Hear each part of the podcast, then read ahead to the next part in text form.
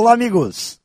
Como é difícil viver ao lado de pessoas que não aceitam sugestões, que se acham donas da verdade, que acreditam que a forma de ver o mundo se resume à sua forma de ver o mundo.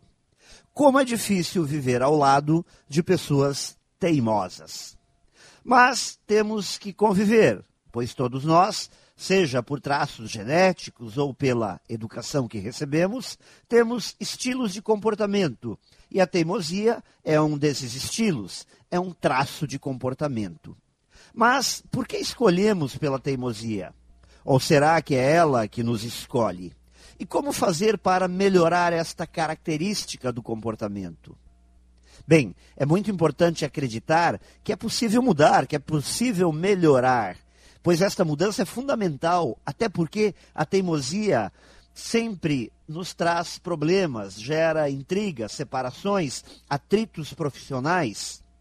A grande questão está em sabermos quando estamos sendo teimosos, quando estamos ultrapassando a linha que divide a obstinação, o bom senso e a teimosia.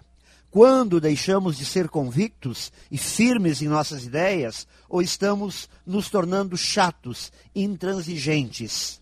É preciso tomar cuidado, porque normalmente a teimosia nunca é perdoada. Pense nisso e saiba mais em profjair.com.br. Melhore sempre e tenha muito sucesso!